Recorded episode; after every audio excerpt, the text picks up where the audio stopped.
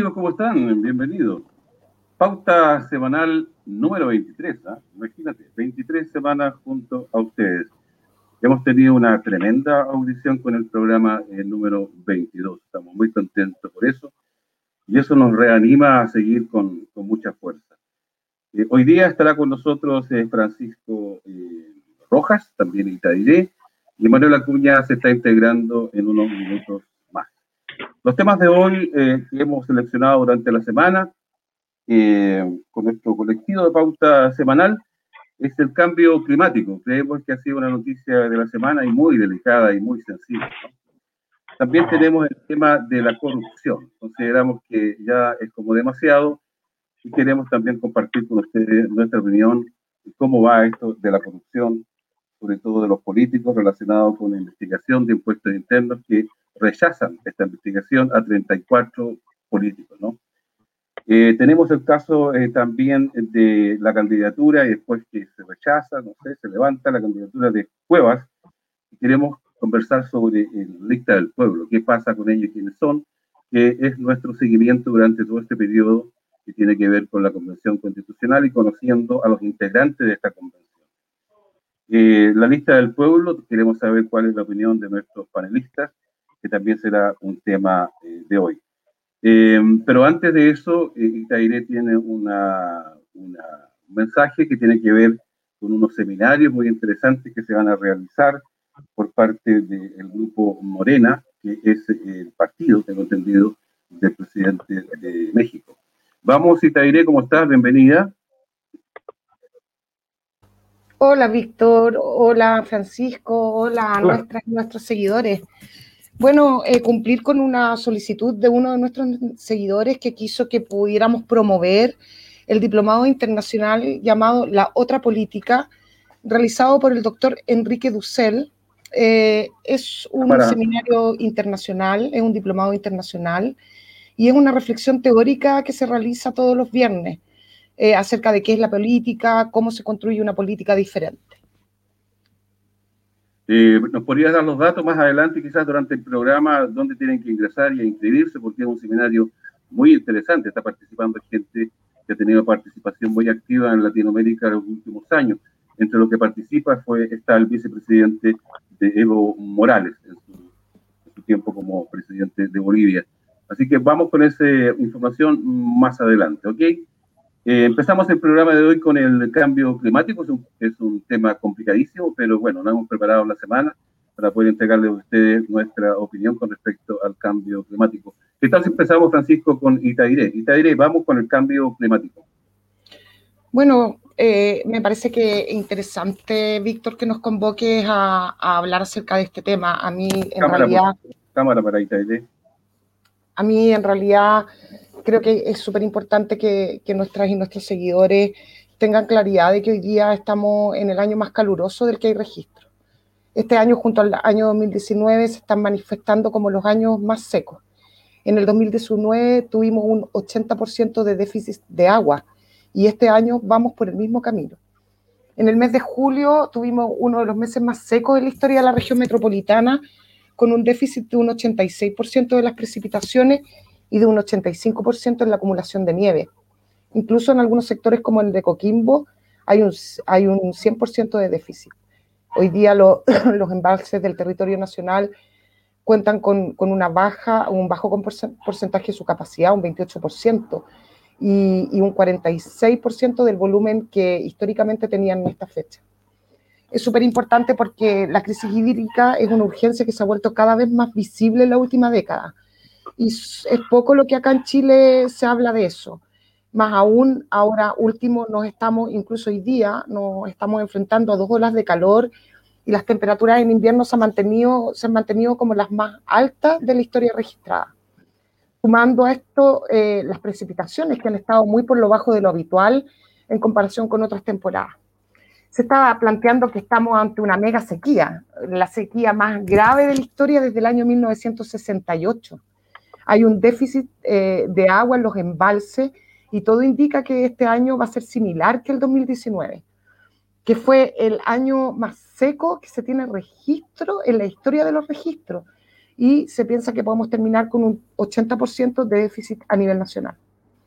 Eh, es tremendamente importante considerar lo que están planteando los especialistas en esta materia, no solo los especialistas, sino que también importantes movimientos medioambientales y del agua que vienen hace muchos años advirtiendo la crisis hídrica que vive nuestro país y que no solo, ustedes saben, es debido a los factores climáticos, sino que también a la forma en que se ha manejado y se ha explotado este bien nacional. Expertos coinciden que aún estamos a tiempo de, tomar acciones concretas, eh, pero eh, los datos que hoy día están saliendo, están apareciendo, están deparando un futuro bastante crítico en esta materia, lo que podría tener graves consecuencias para la calidad de vida. De hecho, ya sabemos que en zonas de sacrificio eh, las personas no tienen acceso al agua. Chile es uno de los países más vulnerables al cambio climático. Según los estudios internacionales, nosotros hoy día somos, estamos dentro de los top 10 eh, de, de países más vulnerables a este cambio. Además de comentar que fuimos el primer país en agotar sus recursos naturales del año 2021. Eso quiere decir que entramos en un sobregiro ecológico en el mes de mayo por segundo año consecutivo. A propósito de las zonas de sacrificio, eh, frente a esta crisis hídrica, la autoridad ha decidido eh, una pésima opción, reabrir la termoeléctrica Ventana 1, que fue cerrada en diciembre de 2020 frente a la presión de la ciudadanía, de, diferentes movimientos eh, medioambientales, debido al alto nivel de contaminación y de impacto en la calidad de vida y las enfermedades que produjo en la población que habita en esta zona. Quiero además agregar y me gustaría denunciar una situación en extremo preocupante, ya que en una votación regional, la Comisión de Evaluación Medioambiental aprobó el proyecto Dominga, es un proyecto minero que amenaza la biodiversidad y donde vive el 80% de la población de los pingüinos Humboldt, lugar que además es de residencia y de paso de especies migratorias como aves y también grandes cetáceos. Ahí, si no lo saben, reside una gran población de delfines nariz de botella y además es un lugar que alberga una belleza y un patrimonio natural invaluable. Este proyecto, que fue detenido hace unos años atrás, hoy amenaza con volver. ¿Y qué ocurre? Obliga a que el pueblo se movilice y salga a las calles una vez más a eh, pelear por sus derechos y por los derechos de la naturaleza.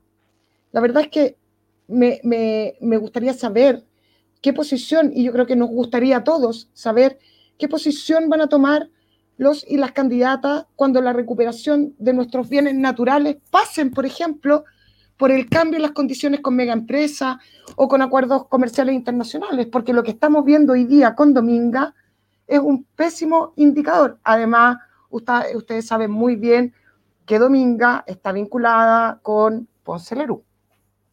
O sea, perdón, con, con Delano. Bueno, naturalmente el tema del clima, climático, em, el, ¿cómo se llama esto? Del, em, el cambio climático es muy sensible. ¿ah?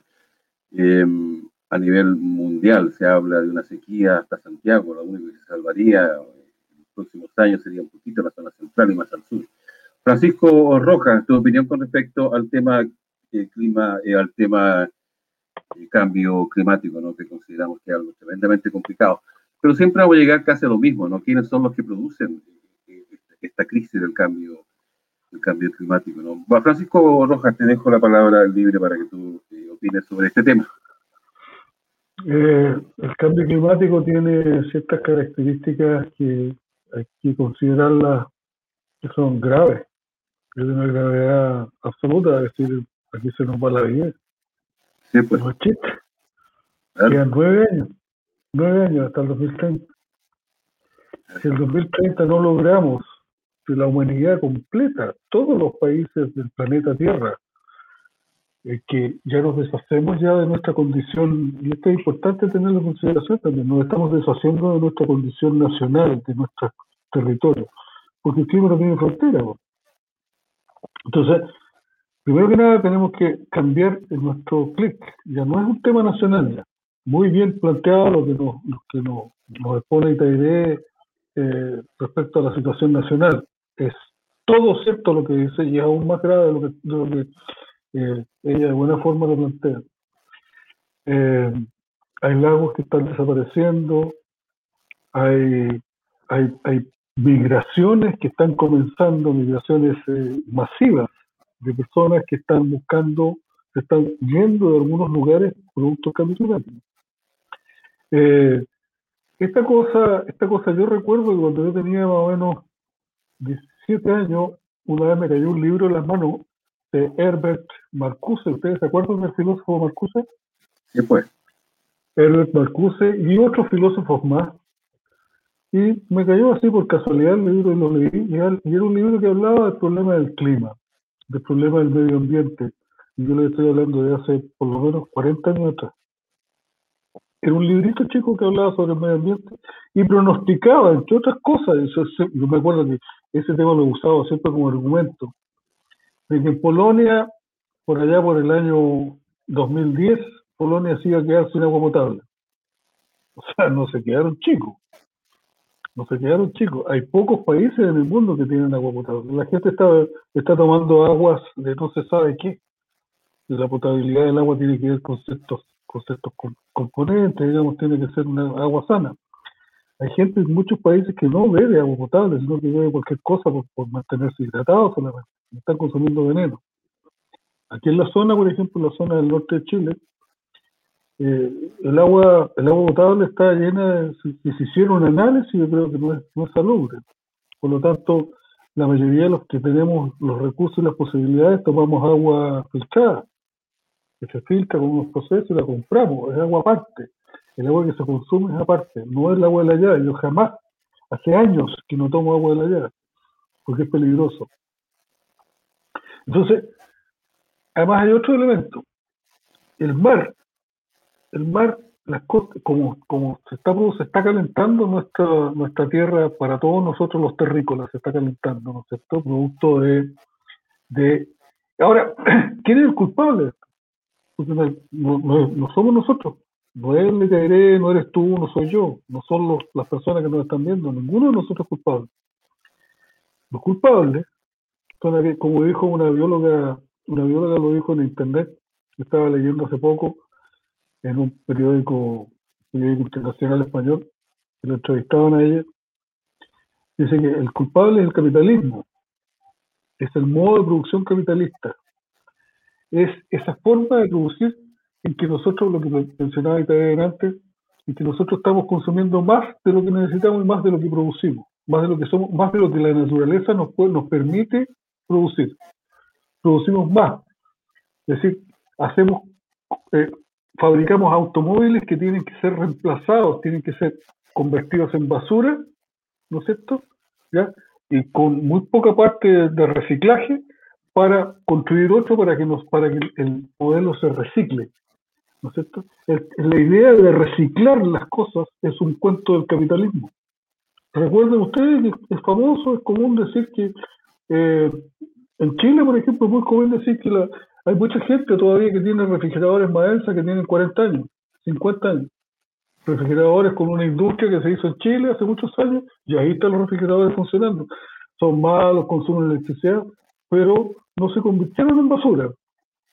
No fueron a parar sus componentes al mar, donde prácticamente toda la basura del planeta ha estado yendo a parar en los últimos 50, 70 años, desde la época industrial hasta nuestros días.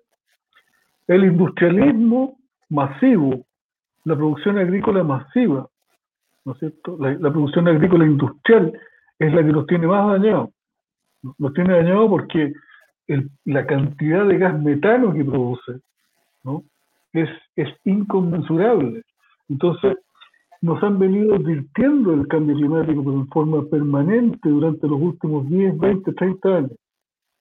Y nada es posible.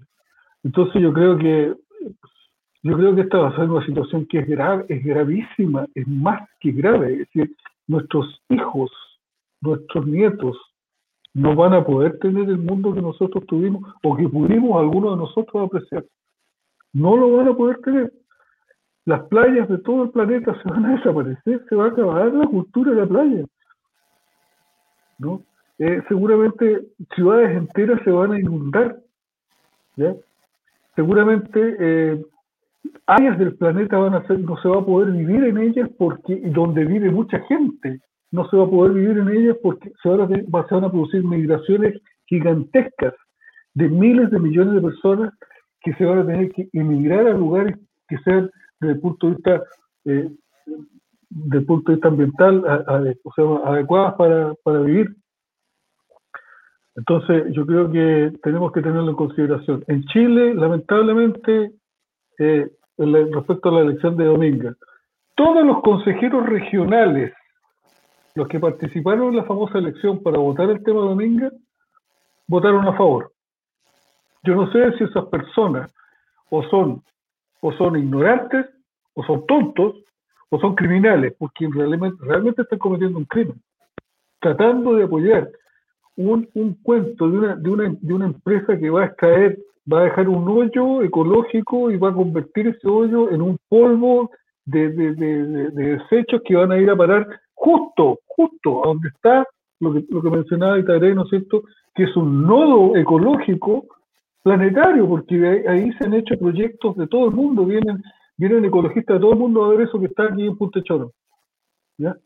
Por unos pesos miserables que, gente, lamentablemente, que vive en este modelo capitalista, que, se, que tienen que vender su fuerza de trabajo, que ven la necesidad de mejorar un poquito su situación, ¿no es cierto? Venden su alma, están vendiendo prácticamente su alma al diablo. Eso es lo que está sucediendo, es una venta del alma de ese lugar al diablo. Están, como decía un, jesuita, están acerruchando la rama en que están parados. La humanidad está acerruchando la rama en que estamos parados. Entonces, yo creo que tenemos que tener bien claro qué es lo que es este tema este tema del cambio climático. Yo creo que tenemos que tomar medidas hoy día. Así que, bienvenido, Manuel. Eh, ahí, ahí se integró eh, Manuel. Manuel, eh, gracias por llegar. Sabes que eh, siempre tú quieres estar presente, ¿no? Eres una persona tremendamente responsable. Te vamos a subir el sueldo, ¿ah? te vamos a pagar mucho más de lo que te pagamos ahora. Bueno, estamos conversando. Hoy le pagan, le pagan. Sí, y todavía te, te, falta antigüedad para, para cumplir. eres muy joven, eres muy joven. Bueno, me prefiero quedarme con ese piropo que con el dinero. Yo no sé si, si Manuel, Francisco van a pasar el mes de agosto, ¿creen ustedes? Oh. Amigo, es quien puede ayudarte, dicen por ahí. Manuel, te tengo un, tengo un ojo para el ¿Ah? No soy yo que tiene un ojo para el güey, que le pasó alguna cuestión aquí, que casi tuvo una embolia. No soy yo. no, no cuente, no cuente intimidad que la gente no te va a entender. bueno, ¿no? yo tuve un pequeño prop, ¿cómo se dice eso en español? Eh, bueno, un problemita pues, ¿Ah? Un vascular, te digo un pequeño vascular. Claro, claro, claro, claro, Entonces quedé, quedé un poquito mal. Espero que no se note, ¿ah? Pero. Bueno, la Itairé tiene un loro, dice que la, ayuda en, su desarrollo, en su desarrollo mental, dice. Yo no sé qué hace el loro con, la Itairé. Cuéntanos. Es una cataninfa, es una cataninfa y es, ah, nuestra florita. La verdad es que la encontramos en un parque, pegamos cartel y todo para devolverla, pero nadie la reclamó. Y oh. claro, la florita se para en la cabeza y, como yo digo, siempre me ayuda con las ideas. Bueno, bueno, ah, ok. Eh, vamos a Dijo, este es te adoptó. Francisco, no te escucho. No, estoy diciendo que la adoptaron. La adoptaron. Bueno, estamos conversando un tema tremendamente sensible. Yo creo que este tema va a ser recurrente porque es muy serio. Estoy siguiendo un par de científicas chilenas, pero tremendamente enteradas en el tema. Y ellas contaban el otro día en un programa de televisión que este caso, el cambio climático, es terriblemente serio. O sea, tal como dice Francisco, van a desaparecer muchas, muchas playas, sobre todo los terrenos que están más parejos con el mar. Eh, y eso puede ocurrir. Eh, los grados que hay en los polos, antes 18 grados tengo entendido en la Antártida, y eso es como mucho. Y los que, estos grandes hielos que se disuelven no son recuperables. Entonces, esto es muy, es muy, es muy serio. Pero cuando se habla del tema del cambio climático, obviamente tenemos que hablar de cómo vivimos el mundo entero, los chilenos también. Y detrás de ese cómo vivimos hay una forma de ver la economía. Y tenemos un modelo económico operante en casi todo el mundo. Eh, este modelo económico neoliberal que no satisface las necesidades sociales de la gente y más encima podrían ser los responsables de este cambio climático. Eh, Manuel Acuña, eh, tú estás enterado, hemos conversado más o menos lo que te estoy planteando, así que empecemos contigo tu opinión con respecto al cambio climático. Hemos hablado también del proyecto Dominga, quiero que le expliquemos a la gente realmente qué es, quizás estaré puede volver con ese tema. Manuel Acuña, por favor, bienvenido, que estés bien. Muchas gracias. Mira, yo eh, no sé eh, qué lo que han estado conversando, pero a mí, eh, si hay algo que me preocupa del cambio climático, no es solamente el clima, el cambio de clima. el universo en general, y yo diría, todas las actividades forman un, todo compacto, es una universalidad. Es, es como un verdadero caleidoscopio tú mueves una pieza y te da la impresión de que se, alteró todo el paisaje de lo que tú estabas presenciando. Em, yo me fijaba en otras, otras cosas que están ocurriendo. Por ejemplo, ya hay cálculos de cuánto después de esta pandemia, de esta pandemia solamente, cuántos pobres más van a haber en el mundo. Y se tiene calculado que son 60 millones que van a morirse de hambre morirse de hambre. O sea, esto es, una cuestión de ese tipo. Eh, y en el caso del cambio climático, más eh, exactamente en el caso de Chile, eh, hay dudas sobre el problema alimenticio que va a haber en Chile. Una de las cosas importantes. En segundo lugar, un problema de electricidad. anoche yo veía que estaban discutiendo cuestiones que son bastante graves. Para solamente paliar esta sequía, eh, el gobierno está pensando abrir una serie de centrales que están en desuso y esas todas funcionan con carbón y funcionan con petróleo. Por tanto, se va a agudizar el problema del cambio climático. Es un disparate lo que se está haciendo, pero eso es lo que está ocurriendo ya. Eso ya se está planteando. Es decir, eh, para poder resolver el problema de la electricidad en Chile, vamos a aumentar la velocidad de del cambio climático, lo cual es una, un contrasentido. Entonces, eh, eh, son varias las cosas que están ocurriendo.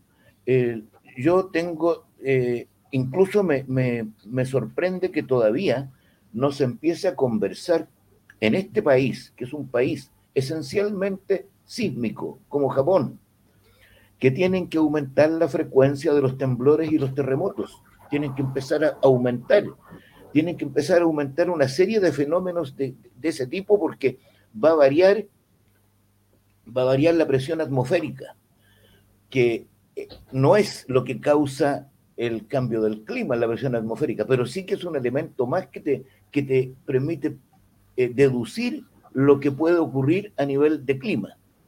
Entonces hay una serie de otras cosas que no se están tomando en cuenta. Esto es un, es, es un abanico de posibilidades que está por empezar a aparecer en el, en el mundo. Y yo creo que tenemos que tomarlo muy, pero muy en serio.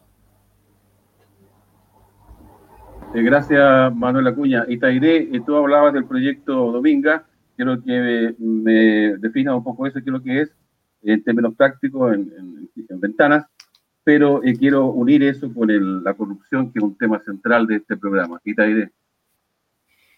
Sí, bueno, como le comentaba, eh, Dominga, eh, bueno, las soluciones que está tomando el gobierno en este minuto con respecto lo que ocurre, por ejemplo, con, el tema del agua y el clima es, por una parte, abrir la termoeléctrica Ventana 1 y, por otra parte, reactivar el proyecto Dominga.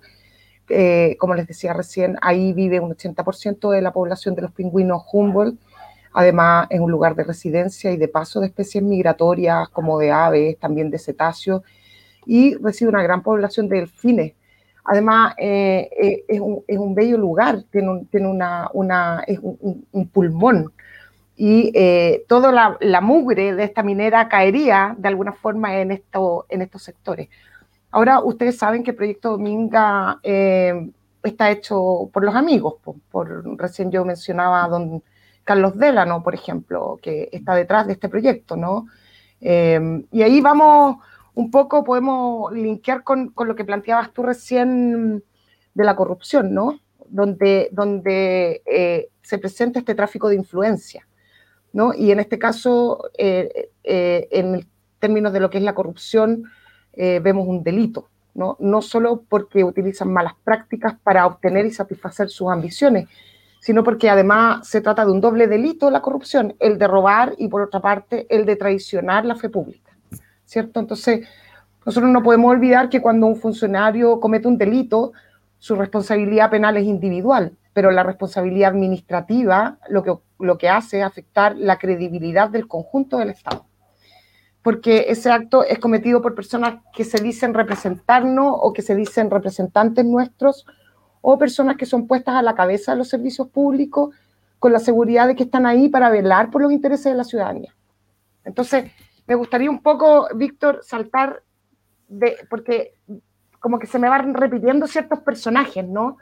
Eh, de Dominga al perdonazo, eh, perdonazo, con, con, una Z bien grande, del Servicio de Interno que, que, fue dirigido al círculo de amigos. Un poco lo que está hablando recién.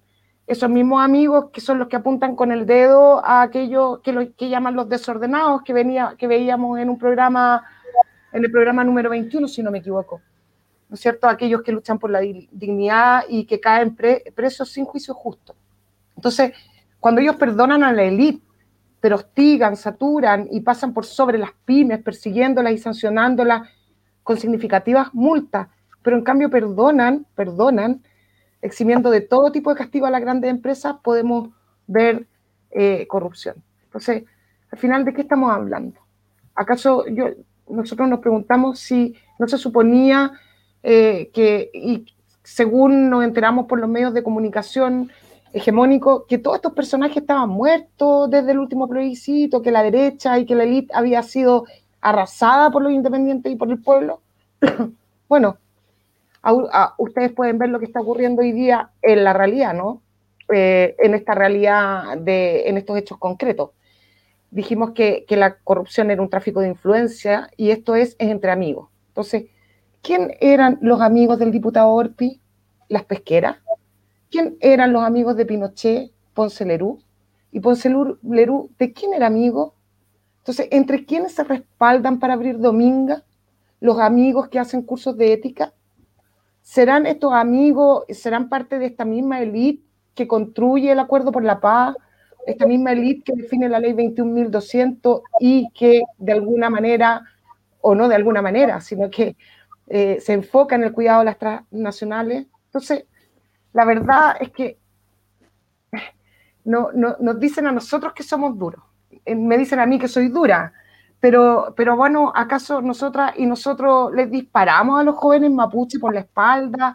¿O les disparamos a la gente que protesta en los ojos, en el rostro, en el cuello, en los genitales? ¿Acaso somos nosotras y nosotros los voceros de un sistema que extermina a millones de seres humanos impulsándolos, por ejemplo, a, a, dificultades medioambientales como esta, abriendo ventana 1, eh, activando Dominga. Entonces, al final, la pregunta es, ¿quiénes son realmente los duros? Entonces, esa dureza, ese monstruo que pisa fuerte, ese que aplasta la ética, esa dureza es la que le prohíbe al pueblo no solo respirar un aire puro, no solo acceder a una agua limpia, sino que además eh, prohíbe al pueblo ejercer genuinamente su poder originario. Gracias, gracias Itaire. Eh, Manuel Acuña, siguiendo, eh, ¿terminaste Itaire? Sí. Ah, ya. Eh, Manuel Acuña, siguiendo con la corrupción y esto relacionado con, con impuestos internos, se habla de 34 perdonazos, ¿no? Que lo mencionaba Itaire. ¿Por qué no me completas un poco eso? Y si tienes algunos nombres, encantado que los digas, sean quienes sean. Manuel Acuña. No, mira, sabes, yo iba a, eh, a complementar un poquitito lo que decía y te iré en primer lugar y señalar que ahí eh, hay una cosa interesante que, que, eh, ahí se metió la hija también de la, una de las hijas de Bachelet y le quedó pendiente porque ella se compró un, una parte del terreno que utiliza Dominga y que con la esperanza de que cuando se pusiera en movimiento el, proyecto completo, eso se iba a quintuplicar su valor. O sea, en este momento ya está ganando mucho dinero. Así que eh, es interesante. Es una noticia que salió hace unos días atrás en el, en el desconcierto. Eh, lo toco porque me parece que tiene mucho que ver también con el asunto que me estás consultando tú sobre los problemas de la de los 34 personas que, que, no se les va a seguir juicio. Mira, personalmente yo estoy viendo una, serie de cosas que eh, el, el 90% yo me da la impresión de la población chilena no está pendiente de eso. Aquí hay una especie de locura colectiva en donde están todos pendientes de eh, las elecciones presidenciales y parlamentarias. Eh, yo acabo de hacer un, documento en el cual recuerdo la frase de Karl Marx, donde dice de que hacía falta padecer esa enfermedad que se llama cretinismo parlamentario. Claro, porque dice, eh, dicen que es una especie de, de, de, eh, situación en la que se encuentran todos los seres humanos, en donde están todos engañados por un mundo ideal, porque creen que ahí se van a resolver todos los problemas. Eh, yo tengo la impresión de que se olvidan de algo muy elemental, que es que Chile está haciendo una convención constitucional y yo sé que no es una asamblea constituyente, pero es lo más importante que se ha hecho en toda la historia de Chile y creo que no se compara a las elecciones que hay. Ahora, el problema es que eso lo tiene muy claro las clases dominantes y tiene que ver con lo que estamos conversando de este perdonazo que se le estado dando a todas las clases dominantes. No es lo único que está ocurriendo. Yo hace un tiempo atrás denunciaba cualquier cantidad de cosas que, está haciendo, que están haciendo los grupos dominantes, aprovechando este momento. ¿Qué es lo que están haciendo? Bueno, yo les decía, de partida, los, eh, los eh, abogados integrantes de la Corte de Apelaciones de Santiago son todos eh, piñeristas. Los jueces de la Corte de Apelaciones de Santiago también son todos de derecha, de, del sector apoyan a todos los patrones. Después de los 13 miembros que tiene la Corte Suprema, siete fueron nombrados por Piñera durante este periodo. Los abogados de las integrantes de la Corte Suprema, los tres que hay, los nombró Piñera y son de del equipo del staff de los amigos de él. Eh, no solo eso, eh, se acaba de, nombrar como jefe del GAM a Felipe Alessandri. Se acaba de aprobar el proyecto de la mina Dominga. Es decir, hay un, una especie de, reconquista de todo lo de ellos en donde el gobierno está eh, colocando a toda su gente en todos los puestos que pueda y todos ellos duran ocho años. Es decir, está copando todas las instituciones del Estado aprovechándose este periodo de cretinismo parlamentario. Entonces, yo te digo, ahí está, se puede decir que está metido esto que hace el fiscal. Yo no sé si vieron también los dos artículos de Daniel Patamala, en donde él se refiere a esto. Esto es no es asqueroso, es ya es una idea. Se nos está yendo tu sonido, Manuel, disculpa, eh, se nos está yendo tu sonido. Eh, revisa eso. Eh, a ver, ¿puedes continuar para revisar? Ahí yo está. Yo estaba diciendo que esto es un, repechaje que está haciendo todo el sector empresarial para aprovechar todo el momento en donde hay una especie de cretinismo parlamentario, porque están todos locos por ser, eh, ser diputados, senadores o presidentes. Esto parece el poema de Gabriela Mistral, todas íbamos a ser reinas. Es una es una locura colectiva que hay. Eh, no solo eso, si tú lo ves, esto se repite en la Convención Constitucional, donde los partidos están peleándose todos a ver si pueden conseguir mayores o algunos de los constituyentes pueden aspirar a, cargos de diputados o senadores. Está, la pelea por todos lados, está desencadenado esto. Entonces, yo la impresión que tengo es que no hay una conciencia de realmente lo que, lo, que, lo que es importante no. Eh, aquí lo único que estamos haciendo es que todo lo que se logró el 18 de octubre, todo lo que se, esos, esos 500 personas que no tienen ojo hoy día o que les quitaron un ojo, todo eso ya no vale nada, está dejándose de lado todo. Yo creo que lo que hay que hacer es una eh, llamada de atención a, todo a toda la población chilena y decirle, olvídense de una serie de cosas, preocúpense de lo que es importante. Está en este momento el cambio climático que es trascendental. Ahora vamos a, es probable que en estos días empiece a verse ya qué diablo es lo que va a pasar con Chile, porque hay que empezar a reaccionar frente a la falta de agua que hay. Y empecemos a preocuparnos también del problema que hay en donde tenemos una clase empresarial que se está agarrando todos los cargos que hay por ocho años. Ocho años. Eh, Manuel, eh, mira, estoy totalmente de acuerdo con lo que dices. No siempre tenemos que estar de acuerdo nosotros como, como panel. Sí, Francisco, te voy a dar la palabra. Y yo realmente eh, pensaba, me ganaste el, segundo, decir, de qué ha servido toda, eh, todo el 18 de octubre con la represión y las consecuencias que ha tenido para mucha gente. ¿no? Uno dice, dos personas fueron eh, absolutamente mutiladas de su visión. visión. Son dos personas. Pero para ellos, cada uno de ellos, mira la afección que tiene, ¿no? Es total, es toda su vida absolutamente mutilada. Eh, y uno se pregunta, ¿de qué ha servido todo esto? Se dice que el 18 de octubre, gracias al 18 de octubre, tenemos la posibilidad de hacer una nueva constitución. Están haciendo todo lo posible, por todos lados, de que no sea así. Todo, todo, todo, todo. Y en ese marco me gustaría eh, preguntarle a Francisco, tomarlo como punto de partida, ¿no? El caso específico puede no tener mucha trascendencia. Pero Catalina Parot renuncia a la Secretaría Ejecutiva de la Convención Constitucional. No la renuncia una persona más, puede venir otra, ¿no? Pero el problema da la impresión de que hay una reacción de la Convención Constitucional, de que la consideren, por lo menos, a la Convención Constitucional, quién va a ser la representante del gobierno frente a la Convención Constitucional. Ahí ya se ve a una especie de quiebre o seguimos tratando de ponerle dificultades al desarrollo de la Convención Constitucional. Vamos a tener todo el mes de agosto para seguir discutiendo el reglamento y todo lo que es lo que tenga que ver.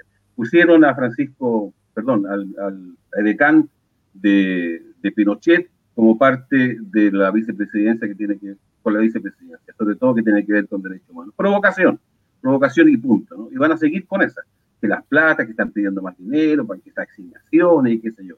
Francisco eh, Rojas, ¿Cómo ves tú esta relación que se está planteando entre el gobierno y eh, la Convención Constitucional? ¿Qué avances ves?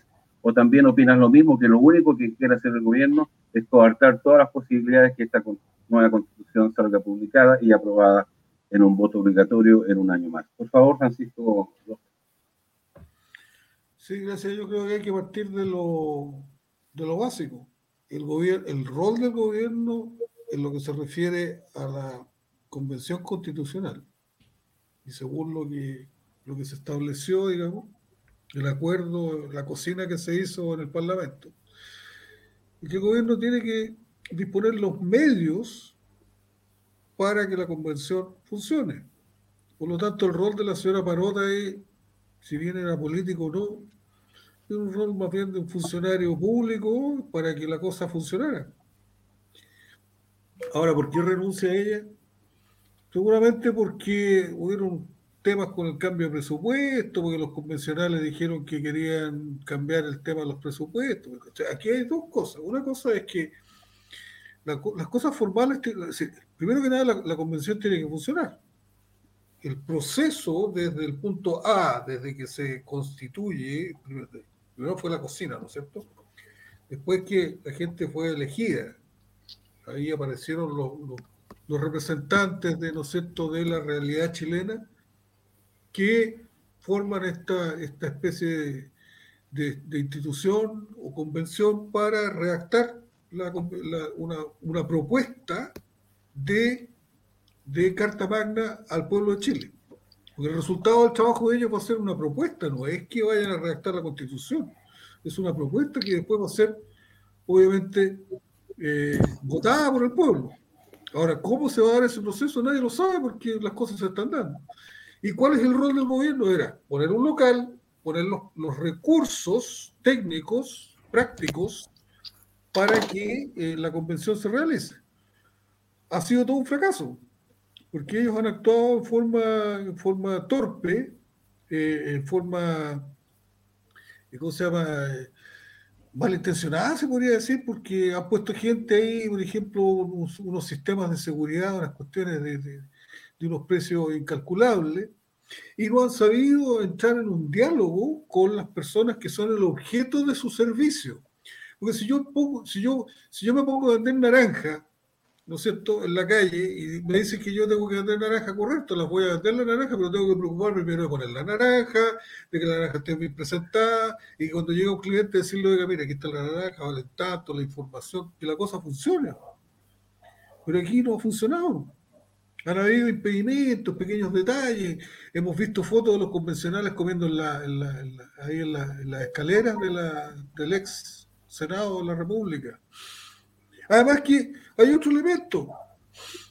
yo también podría ser un poquito, un poquito abogado del diablo y lo voy a seguir siendo. Es decir, ¿por qué los convencionales quieren más plata para más asesores? Hoy día estaba viendo un video ahí en la en el YouTube de una persona que sacaba las cuentas y trataba de justificar esta cosa de que es necesario que, haya más recursos para que la asesoría funcione. De repente también escuché una, una convencional que criticaba fuertemente que ellos no tenían un comedor y que, y que el problema. Resulta que parece que el comedor está, pero no es tan elegante, no es tan bueno. El servicio de comida no es una cosa que funcione para que les den un almuerzo, una once, un desayuno, no sé. Otra cosa, resulta que todo el mundo, todo en Chile, todos en Chile, estamos de forma cercana estamos trabajando a través de Internet con, estos sistemas de, Zoom y este tipo de cosas. ¿Por qué no lo pueden hacer los constitucionales? ¿Qué necesidad tienen de estar juntos y reunidos en una, en una cuestión ahí, en un local que les pasó al gobierno? ¿Por qué? ¿Por qué no les pasa en un computador de última generación las cuestiones más caras que hay? Pues valen como un millón quinientos más. ¿Ya? Les pasan un buen computador, una conexión el después privada a internet para que se preocupen de, esto y trabajar online. Cuando en realidad, porque eso es lo que hacen, están online. Entonces, no entiendo, yo, yo creo que la, cosa estructural, la forma en que se planteó toda esta cosa es un fracaso, es, una, es un desastre por todos lados. También quiero, seguir siendo abogado del diablo respecto a lo que dijo Manuel respecto a que la hija de Bachelet había comprado un terreno ahí en, eso es, tiene lo que todo el mundo sabe aquí en la zona, porque yo soy de la zona y soy más o menos como de la misma región donde está el, van a hacer, eventualmente van a hacer el hoyo ahí de, Dominga. Es que una hija de Bachelet se compró una parcelita de 5.000 metros cuadrados cerca de la playa, lo que no es un terreno de Dominga. Hoy día se sabe que habían dos familias muy contentas, que son los dueños del terreno donde se va a hacer el hoyo de la mina, que, está, que son dos familias, no sé si son familias de mineros de aquí en la zona, pero estaban muy contentas por la resolución que se hizo hoy día. Por lo tanto, la hija de Chile no tiene nada que ver en ese cuento y esa puede ser una información falsa. Hay que tener cuidado con el, fake, news. La información es falsa. Entonces, esas dos familias están, muy contentas. Se salió en las noticias hoy día aquí en la región, en el diario El Día y otros diarios locales, que son el regional, etc. Entonces, eh, eso, yo creo, que, yo creo que las contradicciones aquí fundamentales se dan en, que, en, que, en que todo se ha hecho mal desde el principio, en que no ha habido, no, no, no, no han funcionado los principios, los principios eh, fundamentales en que la, y, la, y la ética en las relaciones de, las estructuras, sino que cada cual está haciendo lo suyo. Por ejemplo, esta cosa, lo que estaba diciendo Manuel delante, esta cosa de, tratar a última hora empezar a acaparar situaciones. Ustedes ven qué es lo que ha pasado con el tema de la figura del famoso delegado, delegado, delegado presidencial. O sea, eso, eso es, una, es, un, es un maniqueísmo, un maquiavelismo político, pero deporte un boque, porque ahí se reflejan solo. ¿Cómo se les ocurre nombrar hacer, hacer todo un aparato eleccionario para nombrar una, una cosa que nadie entiende qué es lo que van a hacer los gobernadores? Y va encima ponerle al lado al gobernador un personaje que es representante del presidente, o que es el delegado presidencial. O sea, esa persona es el presidente en la región. Y entre paréntesis, lo informo y lo comunico. El delegado presidencial, miren las contradicciones, el delegado presidencial fue el único que votó en contra respecto a la cuestión de la elección del tema de Domingo aquí en la zona. Fue el único todo, todo el resto, los consejeros regionales y la gente que participó en ese, en ese contubernio, todos votaron a favor. El único en contra fue el delegado presidencial. Entonces, es rara la cosa, es complicada. ¿Y por qué es tan complicado? ¿Por qué tanta contradicción? Esa es la pregunta mía. Esa es la duda mía. ¿Por qué tan, tanto río revuelto para que gane cuál pescador? Francisco, gracias. Eh, em, quisiera retomar con Itairé eh, qué importancia tiene para ti esta relación que hay entre el gobierno y la, y la Convención Constitucional y también está en la pauta nuestra tomar el caso de los delegados presidenciales, ¿no? Esa figura que realmente, ¿quién la entiende? Itairé, por favor, y después vamos con Manuel. Sí, bueno, hay que entender que esta no es una genuina asamblea constituyente y, Manuel cuando lo, dice y lo enfatiza no es menor porque eh, declara una, diferencia importantísima. La, la elite ya instaló e impuso la ley 21.200. Entonces, ahora lo que deben estar haciendo es seguir controlando el margen del movimiento esta convencional. O sea, este perfil de señoras como la Marinovich, la Cubillos, etcétera, son quienes están ahí para que esta convencional, que con la ley 21.200 no podrá hacer cambios profundos, sea ahora más inútil que antes. No puedo negar, como dice Manuel, que este es un ejercicio democrático importante. Sin embargo, tampoco podemos negar que con la ley 21.200 ellos aseguraron los amarres y ahora lo que buscan es hacer más inútil esta convencional. Entonces, amarre, desgaste, establecer cadena. Ese es el rol de esta gente. Con la 21.200 ellos lograron arrebatarle el poder al soberano. Sin embargo, como hay, hay aún algo que podría ser esta convención, no nos extraña para nada que la sigan encadenando. Entonces, es súper importante no perder de vista que acá la, la, dificultad que tenemos eh, y los enemigos del pueblo son la élite. Este cartel de amigos, el cartel de la élite, ¿no es cierto? Esta élite que abusa del pueblo, y, eso, eso es lo más importante. Todo lo demás no es prioritario en realidad, porque los cambios tienen que ser profundos y nosotros no podemos permitir que se nos distraiga con pequeñeces. No hay que perder el horizonte, tenemos que saber eh, interpelar en el fondo eh, las situaciones que estamos viviendo. Y, esto, en el fondo, no es, es un poquito más de lo mismo con el tema del gobernador regional y el delegado presidencial. Veía yo el otro día a Mundaca y veía a Orrego decir que, eh, o a Orrego lo escuché claramente decir que el delegado o, el presidencial eh, tenía prohibido que hablaran con, con, él como gobernador. Entonces, claro, el gobernador regional es el órgano ejecutivo del gobierno regional. Ellos eh, presiden el Consejo Regional, se tienen que coordinar con los otros órganos y servicios públicos. Ellos además tienen que hacer la coordinación, la supervigilancia y la fiscalización de los servicios públicos que dependen o que se relacionan con su gobernación, que son regionales. Además, ellos tienen que asignar los recursos de los programas de inversión de los gobiernos regionales, que son todos estos proyectos que se hacen, ¿no es cierto?, de los programas de inversión sectorial de la asignación regional eh, y aquellos que corresponden en virtud de la transferencia. Entonces, ellos además tienen en sus funciones el formular políticas públicas de desarrollo de la región, considerar lo que está ocurriendo en los planes comunales, ¿no es cierto? Y representar al gobierno regional. Y además es un cargo elegido eh, por votación.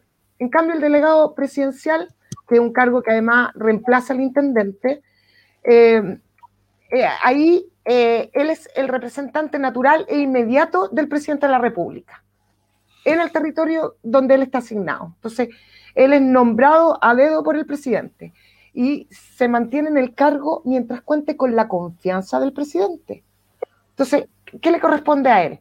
Ejercer la supervigilancia de cada uno de los servicios públicos, es decir, la misma función del gobernador.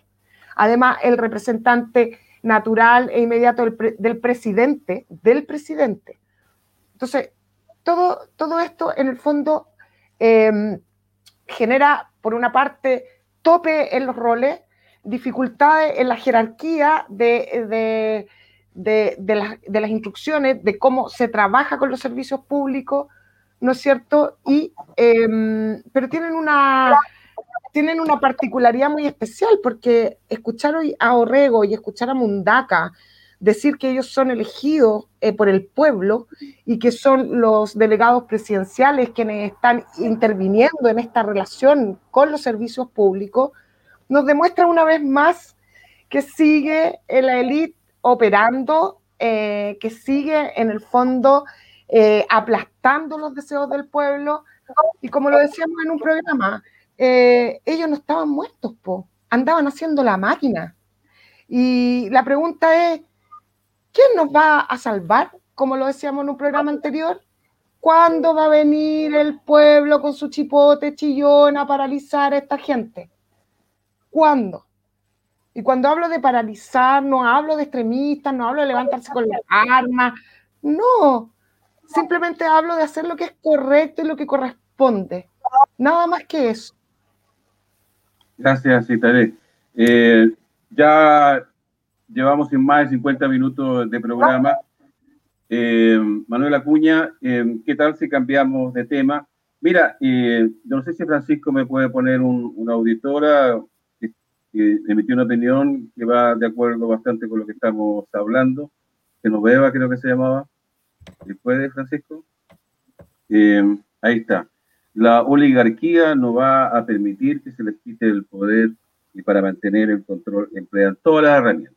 O sea, es lo que estamos hablando, lo que he dicho Itairé y estamos todos eh, conscientes de eso. Ellos están para tratar de boicotear todo lo que tenga que ver con algún cambio o transformaciones profundas de la sociedad chilena, sobre todo de las cuestiones económicas. Por lo tanto, ellos están haciendo el trabajo. El problema mío es cómo lo estamos haciendo nosotros. Nosotros. Eso es lo que me preocupa. De ellos no me va a sorprender nada se van a poner de acuerdo, se van a coludir, tienen a puestos internos, tienen a expresidentes vinculados. O sea, aquí te digo, es una corrupción enorme respaldada por un sistema que lo ha respaldado durante toda la vida, durante dictadura y durante los últimos 30 años. Es la misma élite que hablamos siempre nosotros, este grupo, la élite. No hablamos de clase política, sino que hablamos de élite. Los de allá y los de acá son parte de élite, y la gente que ha estado 30 años ahí son la élite misma. Es lo mismo y se defienden entre ellos. ¿no? De las cosas claras también. No tenemos ningún compromiso nosotros como programa ni como persona, por lo tanto tenemos la libertad de decir lo que no, realmente pensamos. Como me interesa lo que está ocurriendo a este lado, eh, apareció eh, Cristian Cuevas, que con Manuel hemos conversado de él antes, lo conocemos hace muchos años. Hizo posible candidatura, después la bajaron, y qué sé yo, iban a hacer también una, pregunta, no sé, eh, eh ¿Qué pasa aquí, Manuel Acuña, con respecto ya en tierra de derecha lo que es la Convención Constitucional y los distintos grupos que están ahí? Que nosotros le hemos prometido a nuestros auditores que le vamos a contar quiénes son ellos. Entonces aquí nuevamente, allá adelantaba algo Manuel Acuña con respecto a esta creación de futuros partidos políticos. Si van a sacar a, un candidato, quiere decir que no se van a sumar a la candidatura de, de Boris. Y bueno, ¿qué consecuencias tiene todo eso? Hoy se nos fue Manuel justo cuando la pregunta iba destinada a él. Eh, bueno, a ver, tomemos a, mientras se reincorpora Manuel, eh, a Francisco Rojas. Bueno, mira, eh, seguimos con la teoría del, río revuelto. Sí, pero cuéntame qué, lo que pasa, qué, es lo que pasa con la lista. Recién, recién estábamos conversando con un, con un colega periodista respecto a este tema. Aquí, aquí todo indica todo indica la, proyección mental que, este, que está, se, está, se está creando en la gente, de alguna manera, a través de eh, todos estos procesos de contradicciones y enfrentar, enfrentarnos a unos con otros, está llevando a que va a ganar la derecha. Va a ganar Thatcher. ¿Por qué? Porque fíjate que de repente aparece una segunda, a mi entender, yo lo veo así, yo lamentablemente el análisis que estoy que más, más simple que puedo hacer. ¿Ya? No, no tengo otras herramientas más que lo que escucho en las noticias, lo que he leído, lo que analizo, lo que, lo que veo, lo que leo en las redes sociales, etcétera.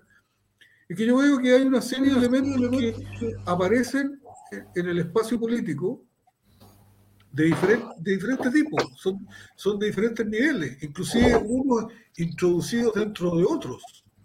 Como por ejemplo, eh, eh, ¿no es cierto? Eh, se está entrando como por ejemplo otro tipo de, de, partidos políticos, por ejemplo, que se dicen liberales, pero que participan dentro de movimientos que eventualmente serían de izquierda, por ejemplo. Okay. Partido liberal.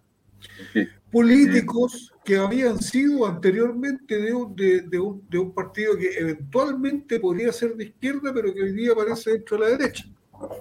Políticas, sin mencionar a nadie, que eh, son de un partido que defiende, eh, defiende, ¿no es cierto?, con la Biblia debajo del brazo eh, el aborto, el aborto, digamos, en las mujeres, y que por, como es candidata presidencial, decir, no puede, dice que va a tratar de hacer alguna arreglín por ese lado. Entonces, toda esta cosa de, de, de, y agita en función de, de mantener el estado de contradicciones y de río revuelto. Lo entiendo, Francisco. Mira, escúchame. Eh, lo que pasa con la Yana Proboste realmente es un problema de ellos. Yana Proboste pertenece a un grupo que no es el grupo de la Carmen Frey, que no es el grupo de, la derecha de la democracia. es un problema de ellos, podemos hacer algún programa, alguna parte, pero realmente a mí me interesa qué está pasando a este lado, ¿no? ¿Qué está pasando con, con todo el apoyo que, que, recibió, un 80% que quiere plebiscito, eh, la elección de candidatos independientes, donde desaparecen prácticamente los partidos, pero no desaparecen, siguen ellos mismos rayando la cancha. Y le preguntaba a Manuel Acuña, ¿qué pasa con esto de la lista del pueblo? y con la eh, nominación más o menos, después hay un arrepentimiento de Cristian Cueva. Eso significa que ellos quieren un candidato como propio. Eh, me interesa esta parte. La otra, se lo digo sinceramente, ya sabemos lo que van a hacer. Van a defender sus intereses a cueste lo que cueste. Y si no lo resuelven de esa manera, van a recurrir a lo que siempre han recurrido, a los golpes de Estado. No sé si es vigente ese tema, no me interesa meterme. Por favor, Manuel Acuña. Mira, yo lo que sé de lo que está ocurriendo en el, en el sector de la eh, no es. ¿Aló? Está bajo tu volumen, ¿eh? ¿O no? Ahí sí, ahí está. Vamos, dale. No tengo idea lo que pasa, pero tuve que. Eh, mira, eh, yo lo que sé es que desde un tiempo atrás habían algunos problemas. Eh, habían tres eh, representantes convencionales excluyentes de la lista del pueblo que no les verse en la aventura presidencial. Eh, también lo habían planteado anteriormente otros, eh, pero así muy, muy bajo. En plata. Tenemos problemas qué, ha pasado. En el fondo, eh, he tirado. Eh, ¿ah? Yo no, sé lo que está pasando aquí, pero me parece que tengo problemas con, la, vinculación a, StreamYard. Me aparecen otras cosas. No, estamos mal. Eh, problema de conexión. Sí, ¿le proponemos a Manuel que entre y salga o cómo lo hacemos, Francisco? Sí, es la única solución y que resetee su computador que lo haga partir de nuevo. Bueno, entra y sale, Manuel, a ver si logras, logras eso Es lo que, eso es lo que hice. Ya, ahora estamos más o menos bien. Dale, dale, sigue. Mira, yo les, les, les decía que eh, el problema Ah, ya, les decía yo que hace un, un, tiempo atrás había visto en que varios convencionales constituyentes de la lista del pueblo eh, no estaban muy de acuerdo con eh, involucrarse en las aventuras eh, parlamentarias ni, ni, ni, menos presidenciales. De hecho, en el último tiempo, dos semanas atrás, un, un convencional constituyente, no recuerdo en este momento, me parece que de apellido Andrade, eh, hizo una, escribió un, un, artículo sobre eso, de que no estaba a tener un credencial. Eso era porque eh, se estaban ya viendo eh, algunos, algunos futuros candidatos. No, no se ve bien, no se escucha bien, ¿o no? ¿Sí se escucha? Sí, está bien. ¿Sí? Dale. Ah, ya. Eh, entonces, estaban viendo unas, algunos candidatos ya que se habían sugerido. Una niña, Ingrid, no recuerdo el apellido en este momento, Ingrid, sí. otro es eh, Diego Ancalao, que es un columnista, un hombre bastante preparado, de origen mapuche, eh, defensor de los mapuches también, eh, que también se presenta como candidato eh, a la presidencia apoyado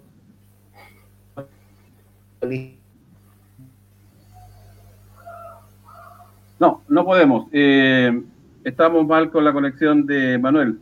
Después diré, aparece un grupo que uf, es un grupo que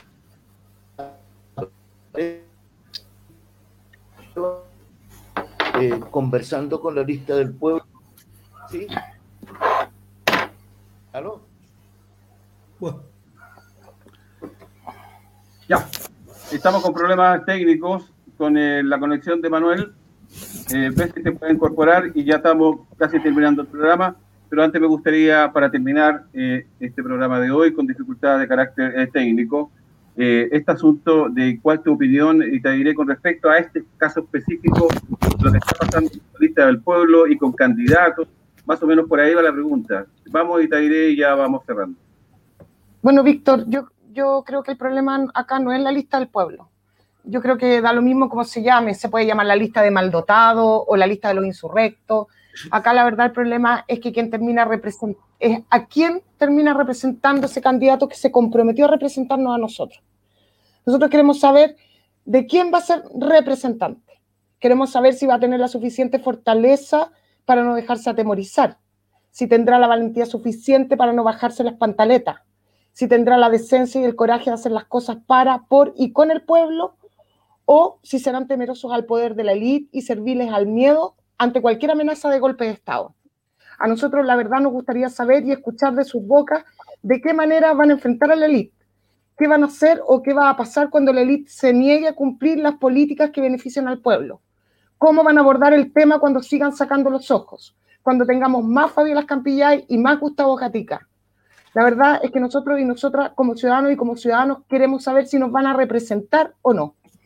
Miren, honestamente, ya estamos cansados que en nuestra América Morena de los traidores, de los Lenin Moreno, de los Luis Almagro. En Chile ya lo vimos con Lagos, con Bachelet y para qué decir con Frey y con Elwin.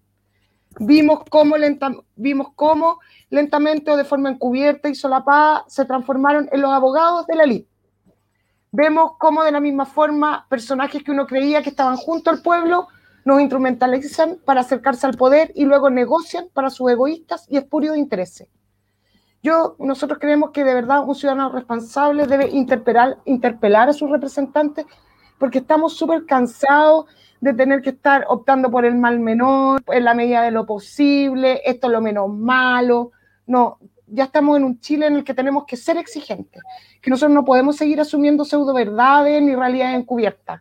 Nosotros la verdad eh, es que ya no queremos más gato pardistas en los espacios del pueblo. Gracias, Itairé eh, realmente nos queda una sensación y vamos, bueno, vamos a continuar con este tema, ¿no? Tenemos invitado probablemente el próximo programa a un periodista, eh, es una gestión de, de, Francisco Rojas. un poco acercándonos a la gente, ¿no? Es muy cierto que hemos discutido durante la semana esta idea de programa, naturalmente, es darle espacio a los que no han tenido espacio, ¿no? Yo soy convencido de eso, ¿no? Absolutamente. Pero también combinándolo con gente que pueda tener eh, también otra figuración dentro del sistema. Esa combinación es la que me gusta, ¿no? Eh, tengo aquí un mensaje, pero de, de, un diario, yo no sé si es necesario leerlo. Manuel Acuña, no sé si tú te quieres despedir, ya estamos terminando, a lo mejor ahora funciona tu, tu contacto y pues ya con lo que tú digas cerramos el programa. A ver. Tengo un poquito complicado el, el, el, el, sistema, así que no, no hablar.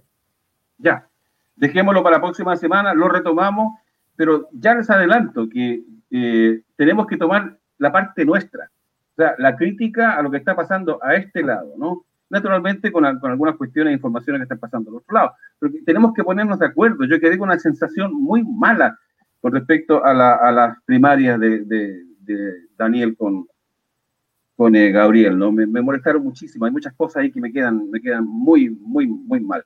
Así es que seguimos adelante. Vamos a incorporar eh, invitados, eh, si no todos los programas, por lo menos eventualmente estamos con posibilidad de quizás de conectar con la, con la presidenta de la Comisión Constitucional, pero es un adelanto que puede tomar alguna semana, pero estamos en eso. Así que les agradezco la participación de hoy, un abrazo a los tres y nos vemos eh, la próxima eh, semana. Chao, chao, que estén muy bien y no, y no corte, Francisco, seguimos nosotros en el interno. Chao. No cortar y seguir adelante. Eso. Adelante, ¿no Siempre fuerte y derecho. Siempre, siempre, siempre. ¿Qué le vamos a hacer? Vamos con todo, si no, ¿para qué?